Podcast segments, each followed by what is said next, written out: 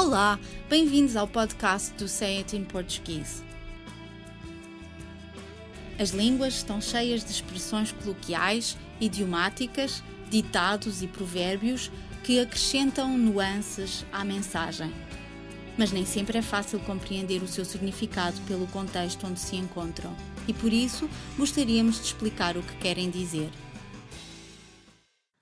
Na semana passada foi-nos completamente impossível publicar o nosso podcast e esta semana estamos atrasados, pelo que pedimos muitas desculpas. A expressão de hoje é ficar a ver navios. A relação que os portugueses têm com o mar é muito forte. Portugal continental tem 943 km de costa e a sua zona económica exclusiva é uma das maiores da Europa.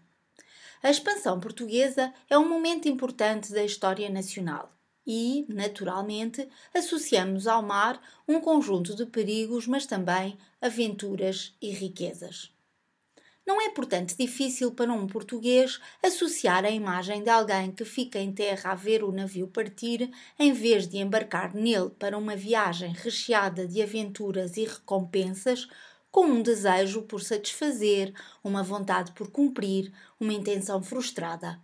E é precisamente isso que esta expressão quer dizer. A expressão de hoje não é, portanto, difícil de compreender se a visualizarmos. No Ciberdúvidas descrevem-se três origens prováveis para esta expressão.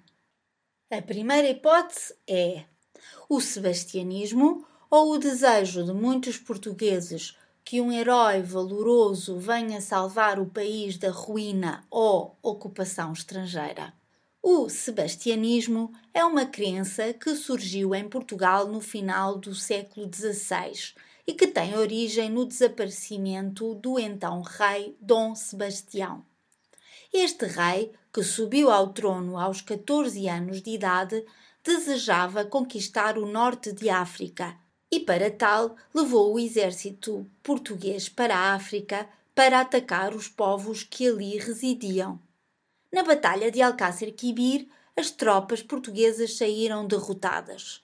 Muitos portugueses foram mortos ou capturados e o jovem rei desapareceu sem deixar rasto. Na sequência desta derrota, muitas das riquezas do reino tiveram que ser usadas para pagar os resgates dos prisioneiros de guerra e, como o rei não tinha descendentes diretos, a coroa portuguesa passou para o familiar mais próximo, o seu tio Dom Felipe, que na altura era rei de Espanha. Como nunca se recuperou o cadáver de Dom Sebastião, muitos portugueses acreditavam que este rei iria um dia voltar a Portugal e reclamar o trono que tinha passado para as mãos espanholas. Tal expectativa nunca se materializou, mas o sentimento perdurou até ao presente. A segunda hipótese é o dia a dia das pessoas que durante os tempos da expansão eram contratadas para avisarem os armadores ou donos dos barcos da chegada destes ao Tejo, estas pessoas, cujo trabalho era literalmente ficar a ver navios, tinham a responsabilidade de vigiarem a entrada dos navios cheios de riquezas que chegavam de África, da Índia ou do Brasil à Barra do Tejo, para que os seus armadores os pudessem ir receber e supervisionar a sua descarga ao Porto de Lisboa. A terceira hipótese está relacionada com um armador que, estando a observar os seus navios, assistiu ao seu afundamento devido a uma tempestade. Independentemente da sua origem, a expressão é usada para descrever o desapontamento ou a desilusão provocados por uma expectativa que não se materializou, como nos seguintes exemplos. Queria ir ao baile de gala, mas quando tentei comprar bilhete já estavam esgotados e por isso fiquei a ver navios. Devido a um grave acidente rodoviário, o trajeto do autocarro número 742 foi temporariamente alterado e, sem conhecimento do que se estava a passar, os passageiros ficaram a ver navios.